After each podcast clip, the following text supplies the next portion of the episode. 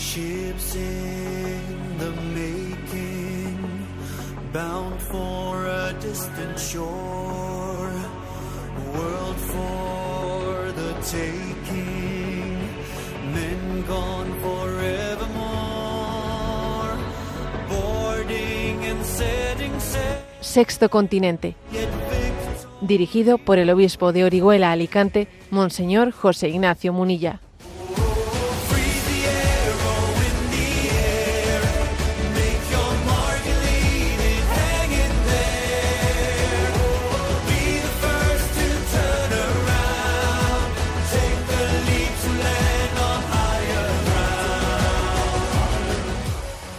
Un cordial saludo a todos los oyentes de Radio María. Un día más, con la gracia del Señor, nos disponemos a realizar este programa radiofónico llamado Sexto Continente, que lunes y viernes de 8 a 9 de la mañana, una hora menos en las Islas Canarias, realizamos aquí en directo en Radio María España. Bueno, hoy es 22 de enero y me vais a permitir que comience el programa haciendo algo pues poco usual que es haciendo una referencia a la vida de la diócesis desde la que habla este obispo, que es la diócesis de Orihuela Alicante. Y es que resulta que este fin de semana, viernes, sábado y domingo, hemos vivido una experiencia eclesial muy especial. Hemos hecho una feria diocesana, una feria diocesana en la que hemos querido pues hacer presente toda la vida eclesial en el seno de la diócesis, vernos, encontrarnos durante tres días.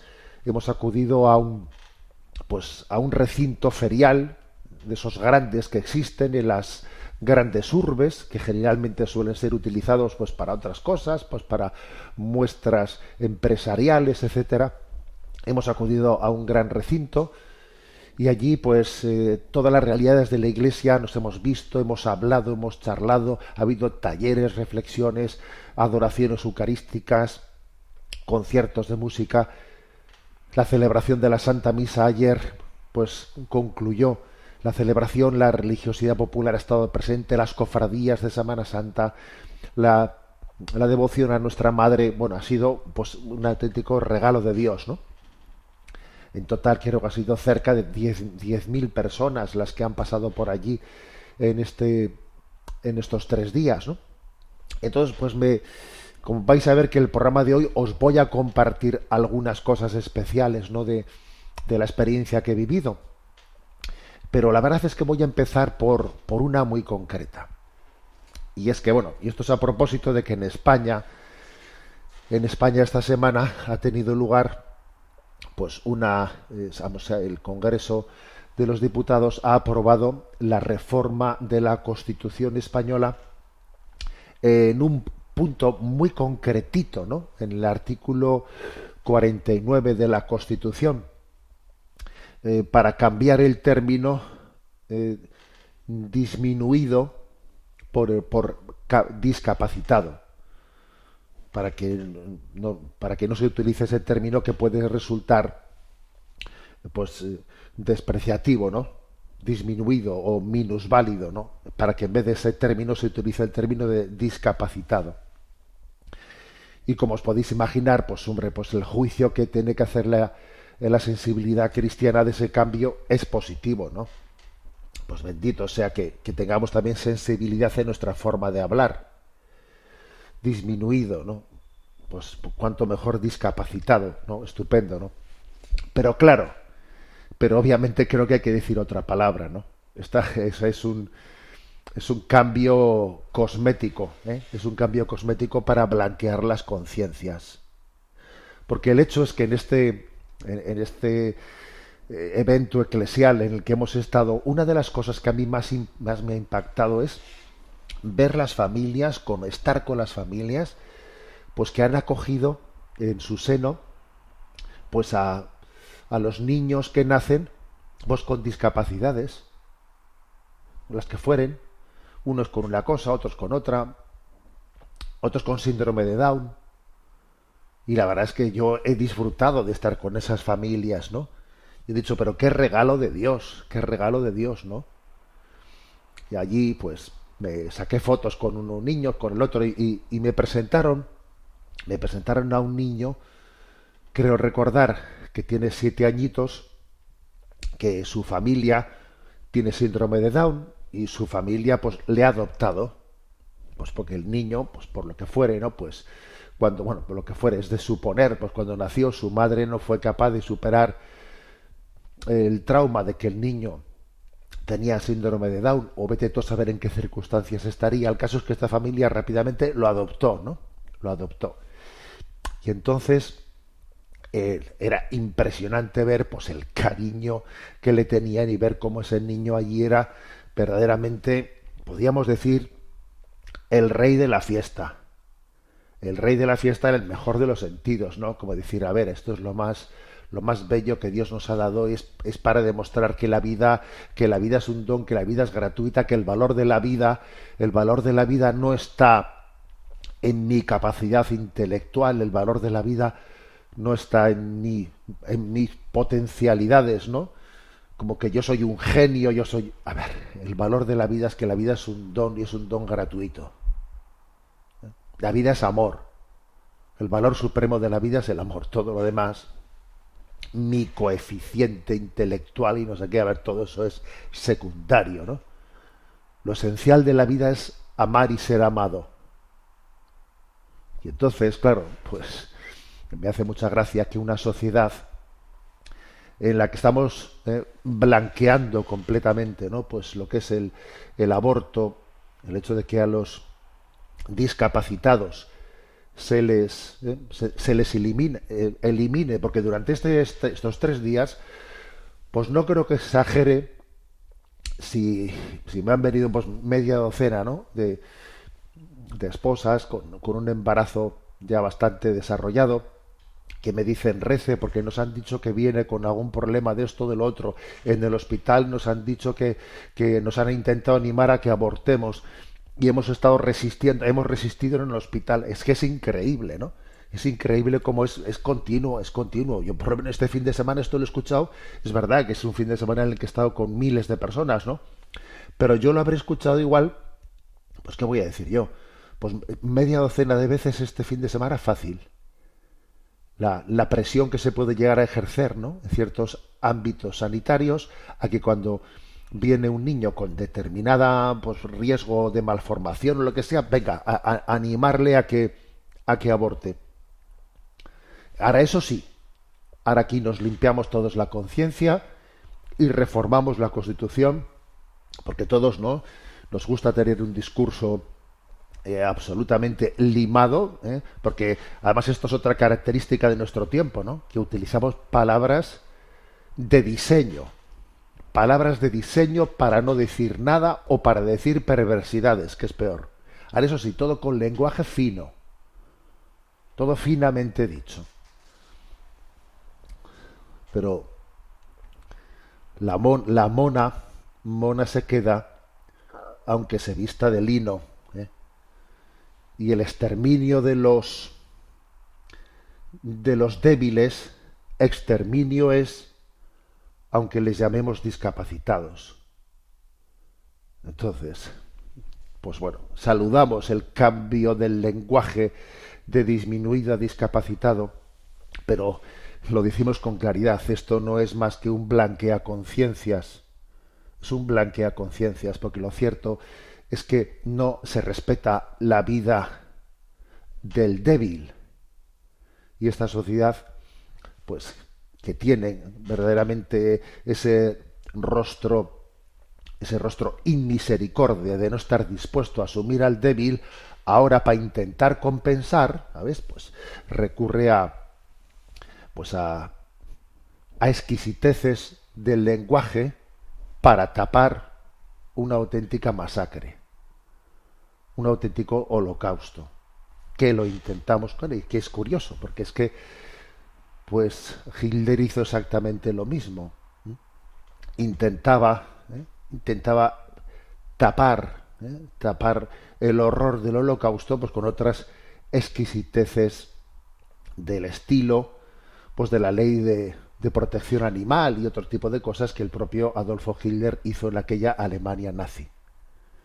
Bueno, pues esto vaya por delante y quiero que la experiencia que he tenido yo este fin de semana de ver a las familias eh, arropando a los niños más débiles especialmente es, es la respuesta, es la respuesta, el testimonio de la familia cristiana que hace de los niños más débiles el corazón de la familia lo cual es absolutamente educador para el resto de los hermanos. Claro, o sea, que, el resto de los hermanos vean como, como el débil es, es el rey. No hay, vamos, no hay nada más que enseñar ya, ya con eso lo has enseñado todo, ¿no? En una familia en la que los, los hermanos aprenden a que nuestro hermano más débil, este es el rey, o sea, aquí todos somos capaces de ponernos a una para que él sea feliz y nos haga, nos ayude al resto a ser felices, pues que creo que es el mayor de los testimonios que podemos dar. Mientras tanto, la sociedad intentará blanquear la conciencia, intentará guardar las formas, eh, pero dejando dejando pues, eh, al mismo tiempo el reguero de sangre allá por donde pasamos, ¿no? Un reguero, un reguero de sangre que nos, que nos denuncia nuestra hipocresía. Sexto Continente es un programa que tiene interacción con los que sois usuarios de redes sociales en Instagram y en Twitter a través de, de la cuenta arroba obispo monilla para los que sois usuarios también de Facebook a través del muro que lleva mi nombre personal de José Ignacio Monilla. Recuerdo que los programas anteriores están en vuestra disposición tanto en el podcast de Radio María como en las plataformas Spotify y de iVox. ¿eh? Y también decir que pues, hemos comenzado este, este curso ya subiendo también, este año mejor dicho, subiendo el programa de Sexto Continente al canal de YouTube en ticonfío.org. Bueno, vamos adelante en nuestro programa. Hoy va a hacer una cosa un poquito especial, ¿eh? Hoy va a ser la cosa un poco especial porque resulta que en este contexto del evento de la feria diocesana que hemos hecho, que le hemos llamado Lux Mundi, uno de los platos fuertes pues fue un concierto para jóvenes, el concierto de Hakuna, que la verdad es que fue una alegría. Allí estuvieron unos 3.000, 3.000 jóvenes.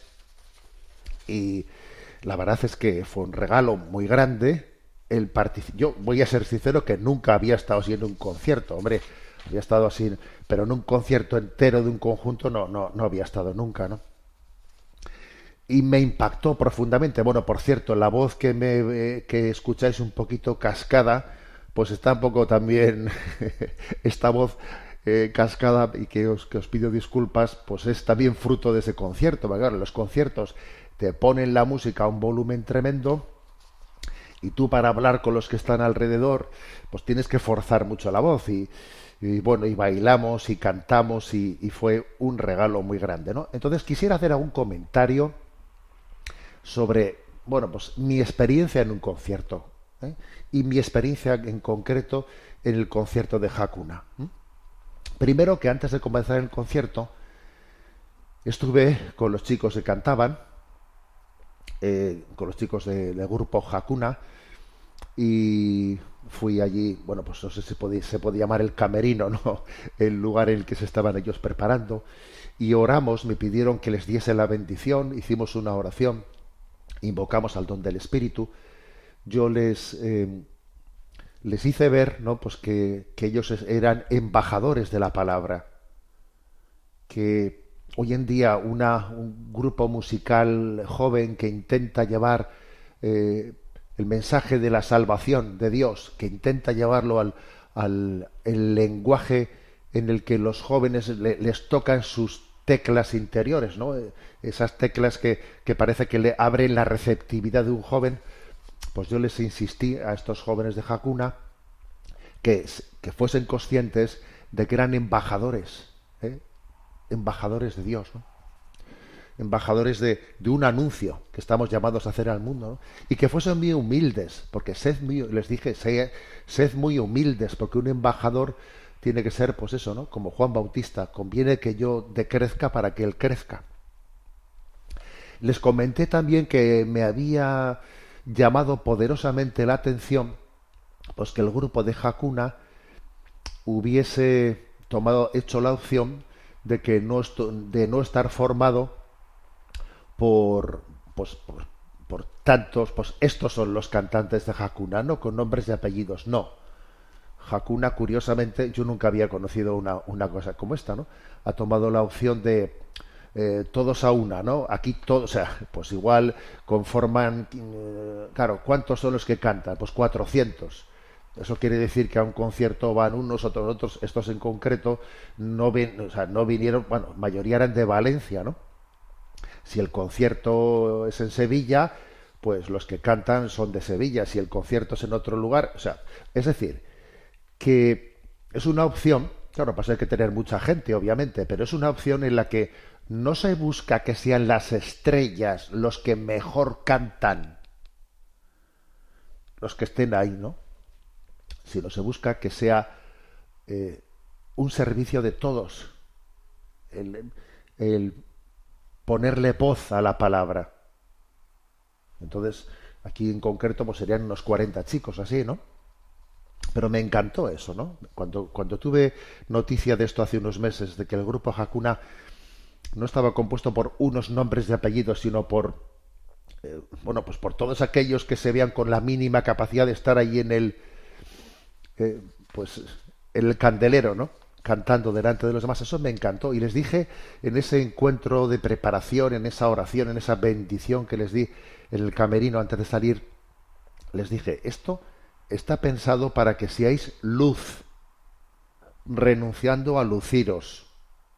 No es lo mismo ser luz que ir a lucirse. Y claro, pues el hecho de que de que hoy cantas tú, pero mañana cantará otro, el día siguiente será otro, eso, eso ciertamente apunta maneras, apunta maneras, ¿no? Es decir, yo quiero ser embajador del Señor, quiero ponerme a su servicio y al mismo tiempo me doy un paso a un lado rápidamente en cuanto, porque uno es el que siembra, otro es el que riega, otro es el que...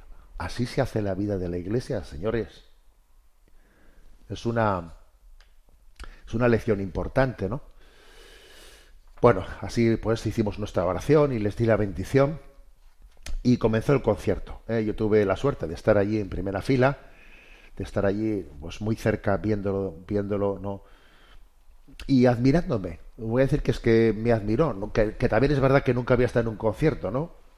Y entonces yo dije, madre mía, qué capacidad de, de transmisión pero qué experiencia se está viviendo aquí, o sea, hasta qué punto aquí hay un aquí hay unos dones del Espíritu Santo que nos dan una gran creatividad, ¿no? Una gran creatividad para ser capaces de expresarse ante, el mundo, ¿no? Por ejemplo, a mí me impactó, voy a, eh, voy a comentar un par de canciones. Me impactó que se pueda en una música de nuestros días para dirigida a jóvenes que se pueda transmitir el lenguaje, o sea, el mensaje teológico de la redención. El mensaje de la redención transmitido en unas, eh, pues en, unas melodías, en unas letras que también tocan los resortes interiores de nuestros días, ¿no? ¿Sabéis de qué me acordé durante el concierto? Porque te pasan muchas cosas por la cabeza, ¿no? En un par de horas o, algo más sería. Pues me acordé de, del fenómeno de Chosen, ¿no? De, de el elegido, que dije, mira, esto de este grupo de Hakuna en la, música, es- pues tiene un efecto similar a lo que es de Chosen en el cine. O sea, o sea, el Espíritu Santo suscita también formas y mediaciones de hacer presente a Jesucristo, ¿no? A la eterna novedad que es Jesucristo en la cultura de nuestros días. Y digo que, a ver, me impactó cómo se puede transmitir el mensaje de la redención en nuestros eh, pues en, en- esas teclas que, que tocan, ¿no? Que nos tocan, que nos, que nos hacen adentrarlos en ese mensaje. Y por ejemplo, pues la primera canción que os voy a comentar. Una canción que tiene como título Dime Padre. Y es el diálogo entre Jesucristo y su Padre, ¿no? Y Abba. El Evangelio dice con frecuencia que Jesús se retiraba a orar. Se retiraba a orar y allí hacía, oración y pasaba oración y, pasaba lar- largas horas y, y le pedía al Padre por todos aquellos que le había encomendado, ¿no? Cada uno de nosotros ha sido objeto de la oración eh, de Cristo ante el Padre. Jesús le habló de nosotros al Padre. Padre, te pido por José Ignacio, te pido por María, te pido por Isabel. Cada uno de nosotros ha sido objeto de ese diálogo. Y entonces en esta canción uno se mete ahí, ¿no? Y, entra, que también es como, como una, yo creo que no, que hay una referencia en esta canción también a Getsemaní, al sufrimiento de Jesucristo, pero ya no solo por lo que a él le viene encima, ¿no? Por el sufrimiento de que le viene la pasión, sino el sufrimiento de Jesús por ver cómo se está rechazando, ¿no? Lo que él ha venido a ofrecer al mundo, que es como si Jesús se sintiese impotente, siendo el Dios todopoderoso, ¿no? Pero se siente impotente viendo que ese mensaje no es acogido, que hay indiferencia, que hay pasotismo. Claro que Dios ha hecho al hombre libre y ahora tiene que respetar su, su libertad y eso le hace sufrir al corazón de Jesús. Jesús sufre, ¿no? Y entonces Jesús le pregunta al Padre, ¿cómo hago? ¿Qué, hago? Les hemos hecho libres, ahora no nos acogen. ¿Cómo hablando su corazón? Si supieran cómo les amamos, Padre, abrirían la puerta, pero tienen la puerta cerrada. ¿Qué haremos para que nos acojan, no? Quiero que me quieran, quiero que, pero, pero sus ojos no ven, sus ojos están cerrados, ¿no?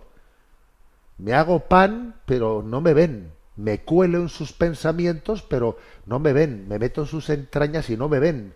Lloro, pero no me ven. Dime, padre, ¿qué puedo hacer, no? A ver, me parece una canción potente, ¿eh? una canción potente que es que es eh, entrar en el misterio de la redención, ¿eh? entrar en cómo cada uno de nosotros ha sido objeto de un está siendo objeto, ¿no? De, de, un sufrimiento de Jesús. Que, ora al Padre y le dice, pero mírale cómo tiene el corazón cerrado, pero mírame cómo, cómo está, ya, está aferrado a sus rencores, pero mírale cómo, cómo está ahí, que no supera sus heridas, ¿no? Entonces Jesús habla al Padre de nosotros. Le habla al Padre de nosotros, ¿no? A ver, me parece impresionante, ¿no? Que, que esa canción ahí, pues estábamos en el concierto y estaba todo el mundo metido en ella y yo decía, madre mía, ¿no?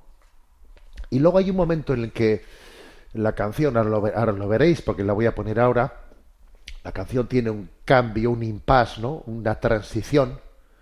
Y después de que Jesús es, eh, pues le, muestra al Padre, ¿no? Todo el sufrimiento que tiene por ver que, que, no, está consiguiendo, ¿no? Lo que el Padre le ha, le, ha encargado, que, no, que, no, que no acierto con ellos, que no, que no me, no me abren la puerta, ¿no? Hay como una transición y es como ese Jesús, ¿no? que después de haberle dicho que pase de mí este cáliz, pues finalmente Jesús supera ese momento de angustia y entonces dice, papá, tranquilo, padre, dejarán de llorar, porque yo esperaré hasta el último segundo, seguiré tocando la puerta y no me pienso cansar, hasta, y no me pienso cansar de, no me rendiré, estaré ahí cerca de ellos, ¿no? hasta que el triunfo de la redención sea definitivo. La verdad es que, bueno, pues ha sido una experiencia que os la quiero compartir, ¿eh? os la quiero compartir y vamos a hacer también oración con ella. Estemos atentos a, a la letra que es, diálogo, que es diálogo de Jesús con el, con el Padre Dios. Dime, Padre, ¿qué podemos hacer? Tus hijos se pierden y no entiendo por qué. Dime, Padre, cada día se alejan más y de verdad que no he hecho nada mal, pero curan sus heridas con lo que no les curará. Les di el mandamiento del amor, me crucificaría mil veces más pero ellos huyen de su creador y de su eterna felicidad.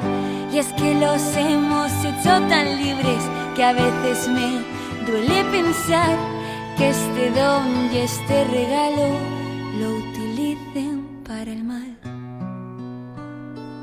Dime, Padre, cómo a nuestra familia reunir. Les ofrecemos la eternidad, pero prefieren huir. Dime, Padre, cómo ablandar su corazón, cómo quitar esta coraza formada por el dolor. Si supieran cuánto les amamos, si supieran que todo tiene un porqué, sus almas acogen. Si supieran que ahora somos dependientes de que nuestra creación nos quiera.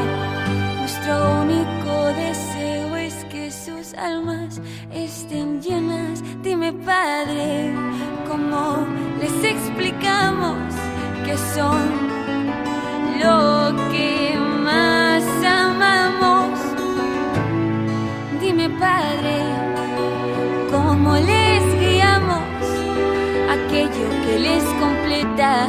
Si es que se refugian en falsas metas y nos destroza verles odiarse, verles odiarse con tanta fuerza. Dime, Padre, ¿cómo parar este dolor? Quiero que me quieran, pero no es obligación. Les miro con mis ojos llenos de compasión y te aseguro que acepto cualquier tipo de perdón. Solo nos queda esperar a que escuchen nuestra voz, que vean las puertas abiertas de este cielo acogedor, que siempre serán bienvenidos a los brazos solo quiere verlos unidos en la tierra con su Salvador. Y me hago pan, pero no me ven. Me cuelo en sus pensamientos, pero no me ven. Me meto en sus entrañas una y otra vez. Lloro todos los días, pero no me ven. Dime, Padre, ¿qué puedo hacer? Tus hijos se pierden y se alejan. Y me da miedo que no sepan volver.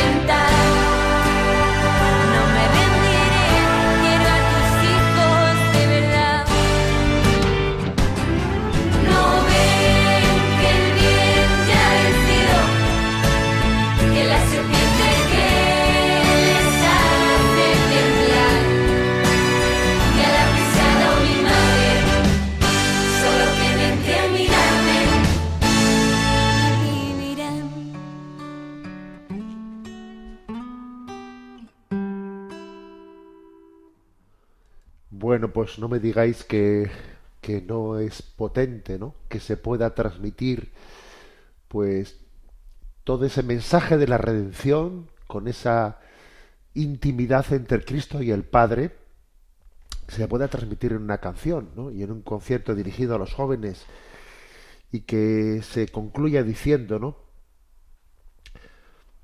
que, que tenemos que ver que el bien ya ha vencido, que la serpiente que nos hace temblar ya ha sido pisada por mi madre, dice Jesús. Solo tienen que mirarme y vivirán. Bueno, pues para mí ha sido toda una experiencia. ¿eh? Ha sido una experiencia de, de bendecir a Dios por el don de su creatividad. Verdaderamente yo digo, mira, el Espíritu Santo es creador y creativo, es creador y creativo. Y a cada uno nos da un don. Y tenemos que descubrir los dones que Dios nos ha dado y tomarnos en serio eso, ¿no? Y no enterrar los talentos que Dios nos haya dado, sino ponerlos al servicio, ¿no? Al servicio, al servicio de, de la evangelización, que para eso estamos en esta vida. A ver, tú, ¿qué tienes? A, a ti Dios, ¿en qué te ha bendecido? Y aquí no hay nadie, no hay nadie que no forme parte de la ecuación. Todos formamos parte de la ecuación de la evangelización. Todos, ¿eh? Desde la persona que, que está en la cama y, y desde la cama hace una pues, un ofrecimiento, ¿no? Un ofrecimiento de, de inmolación de su vida unido al sacrificio de Cristo hasta, hasta el ingeniero en, en telecomunicaciones, o sea, en su trabajo. Cada uno de nosotros está, está llamado a, a formar parte de esta ecuación de la evangelización. Eso es lo que yo pensé en el concierto. El Espíritu Santo es creador y creativo. ¿eh? Bueno, y os comparto la otra canción ¿eh? también que, que me impactó. Allí de repente, pues, pues dijeron, bueno, porque hay canciones pues que tienen tonos un poco distintos, ¿no? Y una allí que puso en movimiento a todo el mundo es una que tiene el título de Baila y déjate de historias. Baila y, te- y déjate de historias. ¿eh? Empezó ahí a bailar todo el mundo y me vino un chaval, eh, como yo como estaba ya allí en la primera fila, me viene un chaval y me dice, obispo, baila y, déjate de historias. ¿eh? Y allí me sacó un chaval a bailar con los que estaban bailando y yo dije, "Jo, cualquiera le dice que no ahora, ¿no? Después de que te haya dicho eso, baila y déjate de historias. Pero fijaros, eh, vamos a esta canción, ¿de acuerdo? Porque creo que tiene también eh, un gran mensaje que transmitirnos. ¿eh? ¿Yo sabéis en cómo traduciría el contenido de esta canción de Baila y déjate de historias? Hay una, una frase que me la, me la habéis escuchado varias veces en este programa que, y también en redes sociales la he enviado, que es Dios existe y no eres tú. Relájate. A ver, Dios existe y no eres tú. O sea, a ver, menos agobios que las cosas están en manos de Dios. Que estamos en manos de Dios, ¿no? Entonces no vivas agobiado y angustiado, ¿eh? como si todo estuviese en tus manos. Por el amor de Dios, las cosas están en manos de Dios. Tenemos que ocuparnos sin agobiarnos, sabiendo que Dios dirige los hilos de la historia. ¿eh? Por eso esta canción dice, simplemente baila y déjate de historias. Déjate de, comerte el tarro. ¿eh? O sea, a ver, aunque no tengas el control, porque es verdad que no controlamos, nosotros quisiéramos tener todo bajo control, ¿no? Dice el estribillo, simplemente baila y déjate de historias, aunque no tengas el control, cualquiera que sea la canción, a ver, cualquiera que sea, yo no voy a estar esperando a mi melodía, a mi circunstancia para empezar a bailar, no, yo voy a bailar cualquiera que sea la canción. Si es si es con este disgusto, con este disgusto. Si es con esta enfermedad, con esta enfermedad. Yo voy a bailar cualquiera canción. No voy a soñar que llegue un día una canción que es la que yo pienso que sería la que debería de sonar para empezar a bailar. No, señor. Dios existe y no eres tú. Relájate. Entonces, fijaros, eh, dice el texto de esta canción que ni una ni mil piedras en el camino te hagan tropezar. No te ates a nada. No hay tiempo para dejar la oportunidad pasar. Que no haya excusa alguna para no servir a los demás. Sonriente siempre, sin dejar a la queja entrar. Que un ángel nos ha enseñado cómo se debe volar. Impresionante esto, ¿eh? esto me ha recordado también esa expresión de Chesterton, ¿no? Que dice él, los ángeles vuelan porque no se han puesto a pensarlo. Porque, claro, pues mira, si se ponen a pensarlo, digo, ay, ¿cómo, yo cómo estoy volando? ¿Cómo, estoy, cómo, cómo es posible que vuele? Y casi me caigo al suelo, ¿no? Los ángeles vuelan porque no se han puesto a pensarlo. En esta vida muchas cosas las hacemos si confiamos en Dios y Él nos sostiene. Si empiezas a agobiarte, te hundes, ¿eh? te hundes. Por eso dice, ¿no? Que un ángel no- nos ha enseñado cómo se debe volar. Que si llevas la cruz a cuestas, no se tiene por qué notar. Que si esta no es nuestra liga, entonces, ¿a qué te quieres aferrar? Simplemente baila y déjate de historias, aunque no tengas el control, cualquiera que sea la canción. Déjate llevar en el salón, déjate hacer, que trace tu camino, que Dios trace tu camino. Él también quiere bailar contigo. Que si el sufrimiento es por amor, el dolor es diferente. Entrégate hasta el extremo, empápate de esta fuente inagotable, infinita, de la que siempre se sacan fuerzas. Es Dios Padre quien te grita que te acompaña en lo que elijas. Cada segundo puede ser el último. Es la hora de levantarse. Vive derramando, derramando todo el vaso. Que no haya gota que se salve. Busca creatividad. Lo terrenal puede esperar. Recuerda que no poner firma es la mejor forma de firmar. Por cierto, esta expresión me ha encantado. Ya la utilizaré yo por redes sociales, ¿no? Dice, recuerda que no poner firma es la mejor forma de firmar. ¿Qué significa esto? Pues que, que hacemos el bien sin poner mi firma. O sea, hago las cosas que no sepa la mano derecha lo que hace la izquierda. ¿eh? Recuerda que no poner firma es la mejor forma de firmar. Que firme Dios, yo hago el bien. Y la firma que la ponga Dios, porque el bien es suyo. Como decía Madre Teresa, ¿no? Yo solo soy un lápiz con el que Dios escribe una carta de amor al mundo. Solo soy un lápiz. Entonces recuerda que no poner firma es la mejor forma de firmar. Simplemente baila y déjate de historias, aunque no tengas el control, cualquiera que sea la canción, déjate llevar en el salón, déjate hacer, que trace tu camino, Él también quiere bailar contigo. Recuerda que somos eternos, recuerda que el tiempo no es nuestro, recuerda que el cielo está abierto, que depende de ti, que entren cientos. A ver, el cielo está abierto y de ti depende que entren cientos en el cielo. Por eso, confíate en Dios, no te armes un lío, aprende a confiar. ¿eh? O sea, que, que Dios existe y no eres tú, relájate y deja que Dios no lleve adelante la historia en tu vida, ¿no? Pues me parece que fue también eh, pues un, un don de Dios escuchar esto en el concierto, ¿no? En aquel concierto en el que todos bailamos y escuchamos, oye, que Dios quiere bailar contigo, ¿eh? Vamos a compartir este momento.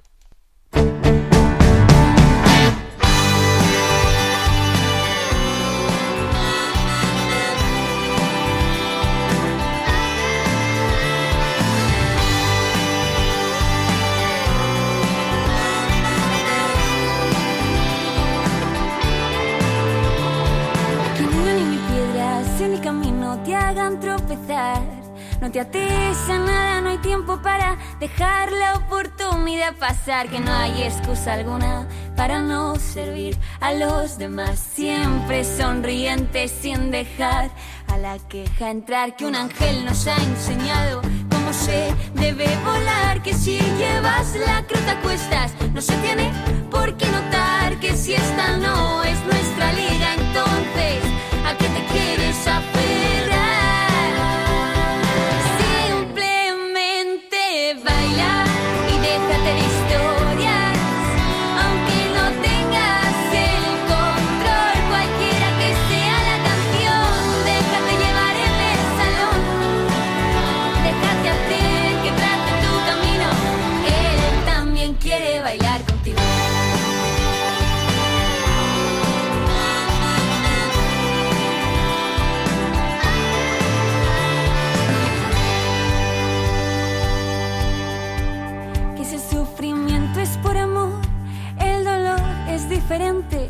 Hasta el extremo, empápate de esta fuente inagotable, infinita, de la que siempre se sacan fuerzas.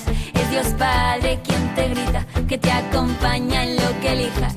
Cada segundo puede ser el último, es la hora de levantarse. Vive derramando, derramando todo el vaso, que no haya gota que se salve. Busca creatividad, lo terrenal puede esperar. Recuerda que no pone firma, es la mejor forma de firmar. Simplemente baila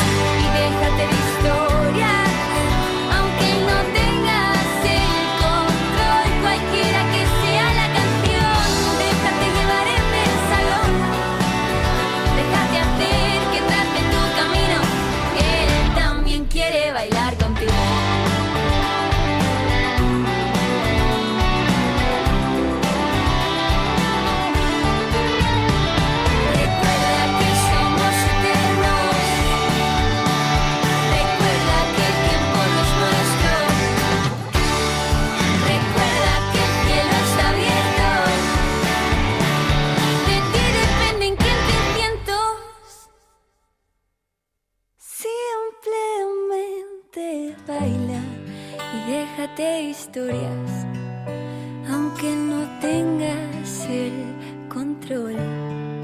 Simplemente baila, pase lo que pase. Pon en sus manos tu corazón, cualquiera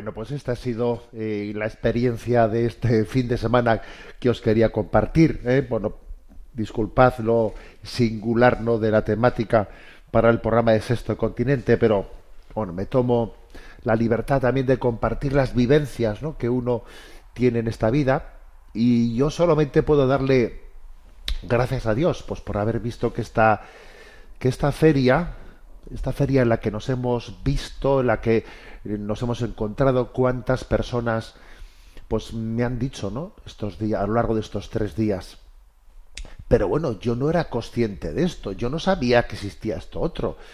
Allí había muchos stands, ¿no? Con, con, todas las realidades eclesiales, iniciativas. Y entonces, según la gente iba viendo todo aquello, en aquel, eh, pues, en aquel re- recinto, institución ferial, ¿no? Que son muchos miles, son 36.000 metros cuadrados de espacio los que hay allí, ¿no?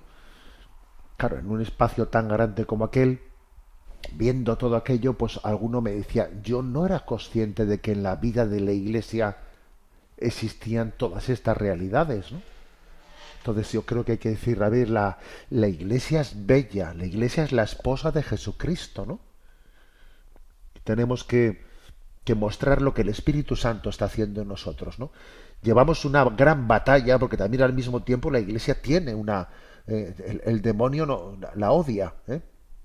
la odia. Yo les dije en la, en la homilía de clausura de la misa que, que dijimos ayer, dije, tengamos cuidado porque el demonio, el demonio habrá estado este fin de semana eh, acurrucadito, un poco, o sea, un poco no, un mucho, mm, sufriendo, sufriendo por lo que es, es un evento eclesial como este, habrá estado sufriendo y habrá estado como diciéndose a sí mismo, bueno, un mal fin de semana lo tiene cualquiera, pero ya llegará el lunes y cuando llegue el lunes ya me encargaré yo de que todo vuelva a su ser, ¿no?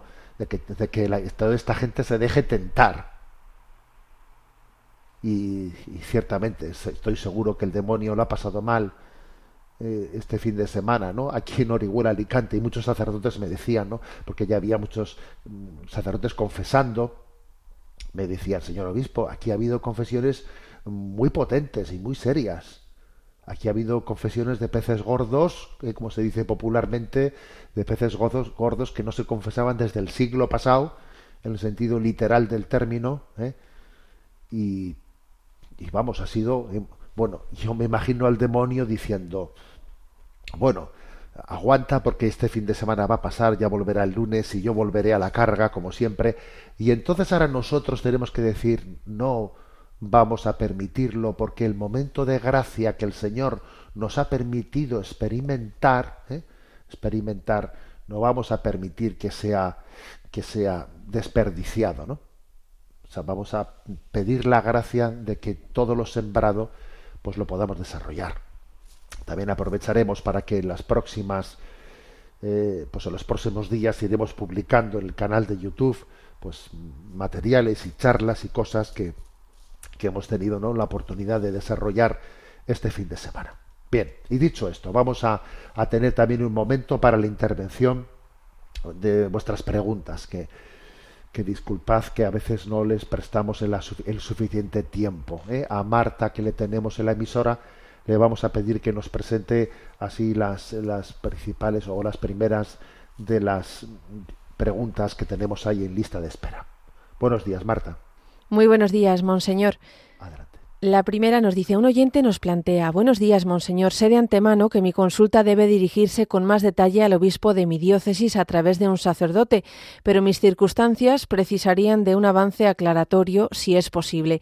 Paso a los hechos. Soy un católico practicante de 48 años, soltero hasta la fecha, nunca casado.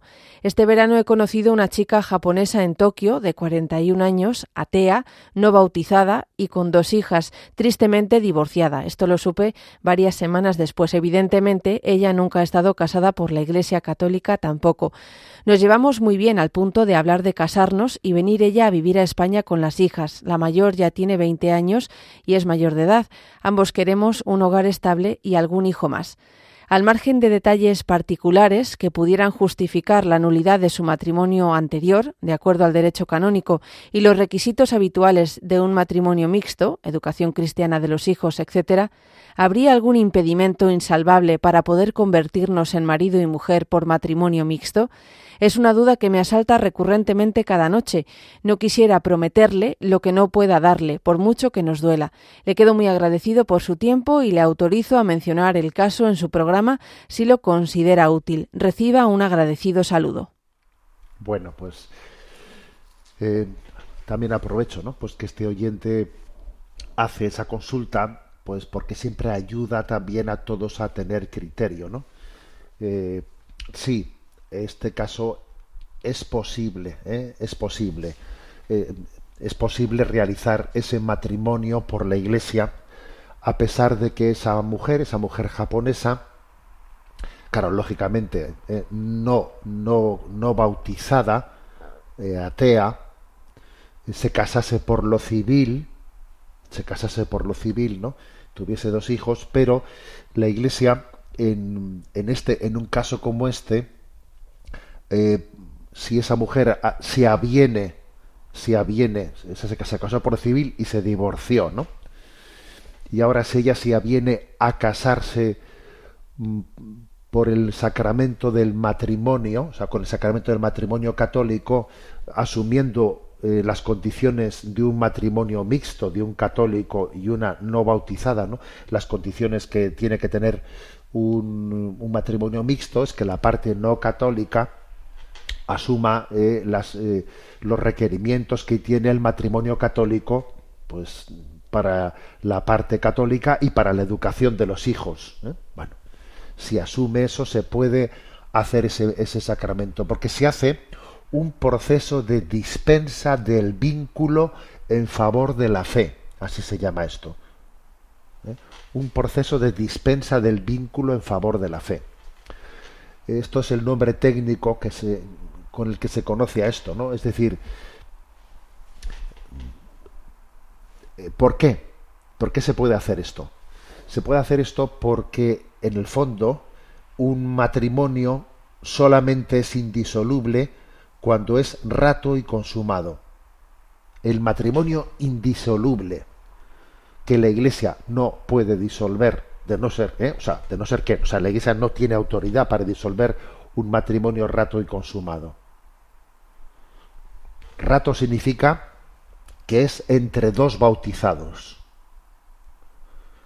O sea, y consumado quiere decir que además de haber sido eh, realizado entre dos bautizados, que ha sido consumado también en la entrega sexual entre ellos. Si es rato, si dos bautizados se han casado conscientes y libremente, ¿no? Y si es consumado, si han tenido entre ellos la entrega sexual, es un matrimonio indisoluble que la Iglesia no tiene autoridad, repito, no tiene autoridad para romper. ¿eh? Otra cosa distinta es que se demuestre que, que no había las condiciones para que el matrimonio cuando se realizó fuese válido. Bueno, pues eso es otro tema, porque entonces no es que la Iglesia esté disolviendo el vínculo, sino que declara que no, no llegó a existir vínculo porque faltó, pues por ejemplo, una libertad eh, que tenía que haber para que fuese válido o la madurez, bueno, eso es otro tema, ¿no? Pero en este caso en el que estamos, no es un matrimonio, o sea, el, matrimonio de aquella, de, esa mujer japonesa, no es mm, rato, no, porque no, porque era un matrimonio entre dos personas que no eran, ¿eh? no eran bautizadas. Entonces, no es, no es plenamente indisoluble. El matrimonio indisoluble es cuando es rato y consumado. Entonces, en un caso como esto, como este, se hace el proceso de dispensa del vínculo en favor de la fe. Porque el vínculo que pudo tener en ese matrimonio civil, civil de un ateo con otro ateo, que ciertamente para la Iglesia el, el, matrimonio civil tiene también un valor. ¿eh? El matrimonio civil tiene un valor, pero es un vínculo eh, cuya cuyo valor puede dispensarse en favor de la fe. Porque ahora resulta que el siguiente vínculo es sacramental. Y claro, siendo sacramental, pues obviamente ese vínculo tiene una, un valor muy superior al anterior. Y por eso se puede dar un proceso de dispensa del vínculo en favor de la fe. Bueno, damos paso a la siguiente pregunta. Nos escribe García Untay desde Gracia Untay desde Perú. Buenos días, Monseñor Munilla. Una bendición poder escuchar su programa y formarme en nuestra fe católica. Tengo una pregunta. ¿Qué es y cómo se hace una confesión general de vida y cuándo se recomienda? Alguna vez oí que una persona desahuciada la hizo. Saludos cordiales desde el Perú, que por diferencia horaria los lunes y los viernes me acuesto tarde para escucharlo en vivo. Bendiciones y en Jesús y María, atentamente, Gracia Untay. Bueno, vamos a ver. Eh, una confesión general de, toda la vida, ¿no? O sea, de todos los pecados de mi vida. Voy a hacer una confesión general, pues debe de ser eh, realizada eh, con, con un, yo diría, por lo menos con un discernimiento acompañado por alguien, porque no es bueno que alguien recurra a hacer confesiones generales con cierta frecuencia. ¿Eh? cuando tú te encuentras a personas que, de una manera reiterada quieren hacer confesiones generales de toda su vida, eh, es como si tuviesen dentro de ellas una, cierta angustia que parece que no terminan de creerse el perdón de Dios, el perdón que Dios les ha dado. ¿eh? A veces uno no se perdona a sí mismo lo que Dios le ha perdonado y entonces como que tiene necesidad de volver a confesarlo. No, no es correcto eso. Tenemos que creer cierta, y, pedirle a Dios que el, perdón que nos da lo, acojamos plenamente y no dudemos de él. ¿De acuerdo? ¿Eh? Bien, dicho esto, pues es cierto que la Iglesia en alguna circunstancia determinada, en un momento clave en la vida de una persona, pues, le, pues sí que le puede escuchar la confesión de todos los pecados de su vida, no solo los pecados de desde la última confesión. Claro, nuestras confesiones siempre son desde la última confesión, pero a veces puede ser pues por mm, porque uno comienza un nuevo momento en su vida o porque ha hecho unos ejercicios espirituales claves en su vida ¿eh?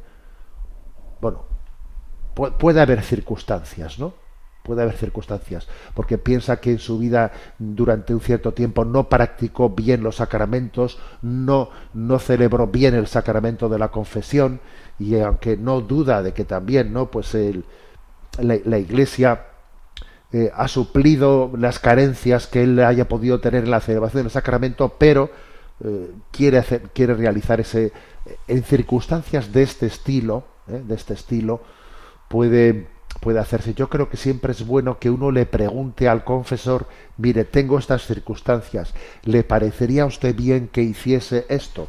Yo creo que también la pregunta es, es, es bueno para que también el confesor te ayude a discernir a ti si, esa circunstancia pues es, es, eh, es proporcional o en el fondo es un poco tu angustia no la que te lleva a formular eso. ¿eh? Creo que siempre es bueno ser aconsejado. Tenemos el tiempo cumplido. Me despido con la bendición de Dios Todopoderoso, Padre, Hijo y Espíritu Santo. Alabado sea Jesucristo.